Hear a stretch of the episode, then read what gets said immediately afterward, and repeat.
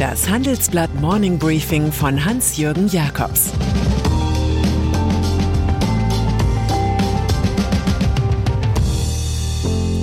Guten Morgen allerseits. Heute ist Dienstag, der 17. Mai 2022. Und das sind unsere Themen. Ungarn und Türkei helfen Putin. Olaf Scholz mag nicht zum Fototermin. Rezessionsangst über der Erdkugel. Nach einer kurzen Unterbrechung geht es gleich weiter. Bleiben Sie dran. Die Welt steht vor gewaltigen Herausforderungen. Zum einen die Energiewende voranzutreiben und gleichzeitig den Klimawandel einzudämmen. Und auch der Energieträger Wasserstoff gewinnt weltweit immer mehr an Bedeutung. Doch wie geht es weiter? Erfahren Sie mehr auf dem Handelsblatt Wasserstoffgipfel 2024 am 12. und 13. Juni in Essen. Infos unter handelsblatt-wasserstoffgipfel.de. Mit dem Vorteilscode Wasserstoff 2024 erhalten Sie einen Rabatt von 15% auf die Tickets. Ukraine-Krieg. Nicht eine einzige Fliege sollte aus dem belagerten Azov-Stahlwerk im ukrainischen Mariupol entweichen. Das hatte der russische Staatspräsident Wladimir Putin seinem Militär angeordnet. In der Nacht haben jetzt 260 ukrainische Soldaten die Fabrik verlassen. Darunter waren 53 Schwerverletzte. Weitere sollen später per Gefangenenaustausch wieder in ihre Heimat Ukraine zurückkehren. Auch nach dem Ende der Kämpfe werden die Verteidiger der letzten Bastion in Mariupol von der Regierung in Kiew mit Lobeshymnen bedacht. Wochenlang widersetzten sie sich unter schwierigsten Bedingungen dem Ansturm russischer Truppen. Über den Abzug der verletzten Soldaten hatten Russland und die Ukraine lange verhandelt. Die Ukraine braucht lebende Helden, erklärt Präsident Volodymyr Zelensky.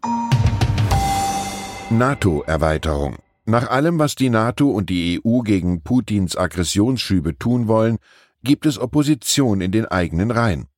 Nach dem jüngsten Entschluss von Finnland und Schweden, der NATO beizutreten, kündigt die Türkei Widerstand dagegen an. Sein Land werde nicht zustimmen, erklärt Präsident Recep Tayyip Erdogan. Diplomatische Delegationen aus den beiden EU-Staaten sollten sich keine Hoffnungen machen. Die EU-Außenminister wiederum mussten gestern das geplante Ölembargo gegen Russland vertagen, weil Ungarn mauert. Der ukrainische Außenminister erinnerte erregt daran, dass die EU jeden Tag Millionen Euro für Gas und Öl bezahlt und genau dieses Geld die russische Kriegsmaschine am Laufen hält. Der litauische Außenminister Gabrielius Landsbergis wettert, die gesamte EU werde von einem Mitglied als Geisel gehalten. Ungarn bekommt 60 Prozent seines Öls aus Russland. Olaf Scholz. Der Kanzler bleibt bei seiner Linie zu sagen, was nicht geht. In der Sendung RTL Direkt sagte Olaf Scholz fast schon trotzig zum Thema Kiew-Reise, ich werde mich nicht einreihen in eine Gruppe von Leuten, die für ein kurzes Rein und Raus mit einem Fototermin was machen. Wenn, dann geht es immer um ganz konkrete Dinge und die müssen vorbereitet sein und wir arbeiten ja an den Themen. Angesprochen auf die Kraft symbolischer Bilder, die ja gerade erst Bundesaußenministerin Annalena Baerbock in der Ukraine nutzte, erwiderte der SPD-Politiker, ich unterschätze gar nichts, trotzdem bin ich für ernsthafte Politik und stehe auch dafür. Zum Wahlergebnis in NRW wies Scholz darauf hin, dass die Ampelkoalitionsparteien eine Mehrheit im Landtag hätten, so wie im Bundestag. Damit liegt Scholz auf der von Generalsekretär Kevin Kühnert ausgegebenen Linie. Das hatte auch Gesundheitsminister Karl Lauterbach in der Wahlnacht formuliert. Wir haben diese Wahl verloren, Union und Grüne haben gewonnen, und die müssen daher auch zuerst die Gespräche führen. Alles andere kommt danach. Weltwirtschaftsforum Davos.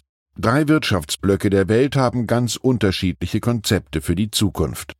Aber solche Fragen verschwinden hinter der nächsten Finanzzahlenmeldung. USA. Um 1,4 Prozent ging die Wirtschaftsleistung im ersten Quartal zurück, die Inflation baut sich mit 8,3 Prozent auf. Europa. Wegen des Ukraine-Kriegs kappt die EU-Kommission ihre Wachstumsprognose für den Euroraum für das laufende Jahr von 4,0 auf 2,7 Prozent, Inflation 6,1 Prozent. China, die einstige Wachstumslokomotive der globalen Ökonomie, ist sozusagen in den Wartungsschuppen manövriert worden. Covid-Lockdowns lähmen das Land. Im April brachen die Einzelhandelsumsätze und die Industrieproduktionswerte ein. Es gibt also einiges über Krisenheilungsrezepte zu bereden an diesem Wochenende. wenn das Wirtschaftsforum nach langer Pandemieabstinenz mal wieder in die Berge von Davos lädt. Die Weltwirtschaft steht an einer Wegscheide, sagt Präsident Börge Brände im Handelsblatt-Interview.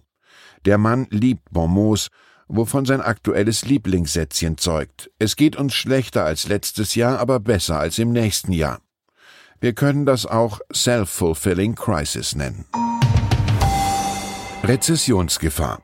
US-Ökonom Kenneth Rogoff beschreibt einen Perfect Storm in unserem Gastkommentar. In Europa hätten die Konjunkturabschwünge in China und den USA das Wachstum ohnehin bedroht. Der Ukraine-Krieg habe Risiken und Schwachstellen aber erheblich vergrößert. Sollte Präsident Wladimir Putin Chemiewaffen oder taktische Atomwaffen einsetzen, müsste sich Europa noch mehr von Russland abnabeln. Die Folgen für die eigene Wirtschaft seien ungewiss und die Gefahr einer weiteren Eskalation steige. Unter einer Weltrezession, so Rogoff, würden vor allem Schwellenländer und ärmere Entwicklungsländer leiden. Sein Fazit mit etwas Glück werde das Risiko eines globalen Abschwungs bis Ende 2022 sinken. Im Moment aber nehme die Wahrscheinlichkeit einer Rezession zu. Wer derzeit Prognosen wagt, ist Crash-Prophet. Frankreich. Für den wiedergewählten Staatspräsidenten Emmanuel Macron wäre es ein Albtraum, wenn er mit dem linken Populisten und Deutschlandkritiker Jean-Luc Mélenchon zusammenarbeiten müsste. Damit der Volkstribun, den manches mit der ultrarechten Marine Le Pen vereint, bei den französischen Parlamentswahlen im Juni nicht wirklich Premier wird, bietet der Élysée-Palast eine linke Frontfrau auf. Elisabeth Born, 61, ist neue Premierministerin. Eine feminine Besetzung dieses Postens hatte es zuletzt 1991 mit der Sozialistin Edith Cresson gegeben. Born war Managerin bei der Staatsbahn SNCF und den Pariser Verkehrsbetrieben, hatte den Sozialisten nahegestanden und sich 2017 Macrons Bewegung La République en Marche angeschlossen. In Macrons Kabinett hat die Allrounderin schon drei Ressorts verantwortet Verkehr, ökologischer Wandel und Arbeit. Hotel- und Gaststätten. Die deutsche Hotelbranche meldet SOS. Die Kredite sind in der Corona-Zeit hochgefahren worden.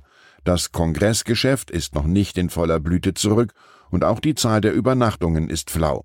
In dieser Lage fürchten die Betriebe den steigenden Mindestlohn wie der Gast die viel zu weiche Matratze.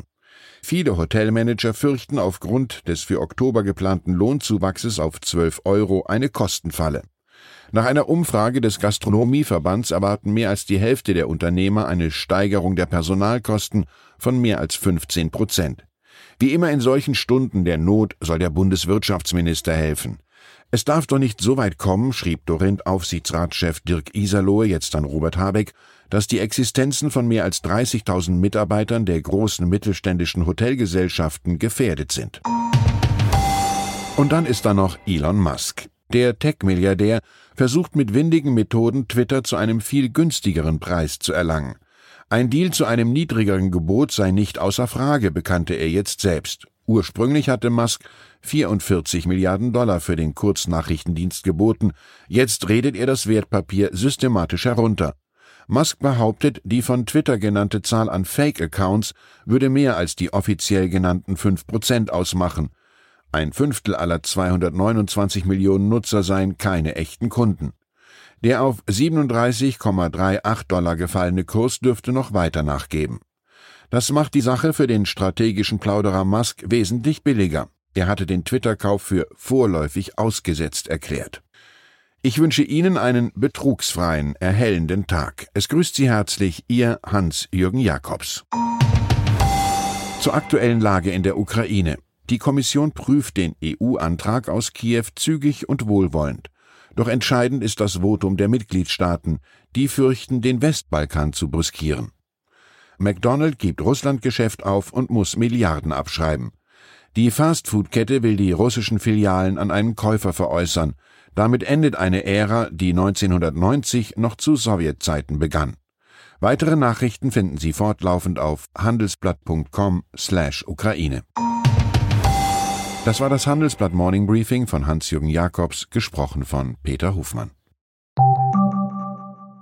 Die deutsche Wirtschaft steht am Scheideweg. Um wettbewerbsfähig zu bleiben, müssen Unternehmen wichtige Transformationen anstoßen. Ab dem 24. April diskutiert die Restrukturierungsbranche Strategien für die Zukunft von Unternehmen. Mit dabei sind unter anderem Dr. Thomas de Maizière, Evelyn Freitag und Professor Dr. Ulrike Malmendier. Mit dem Vorteilscode Restrukturierung24 erhalten Sie 15% Rabatt. Alle Informationen finden Sie auf handelsblatt-restrukturierung.de.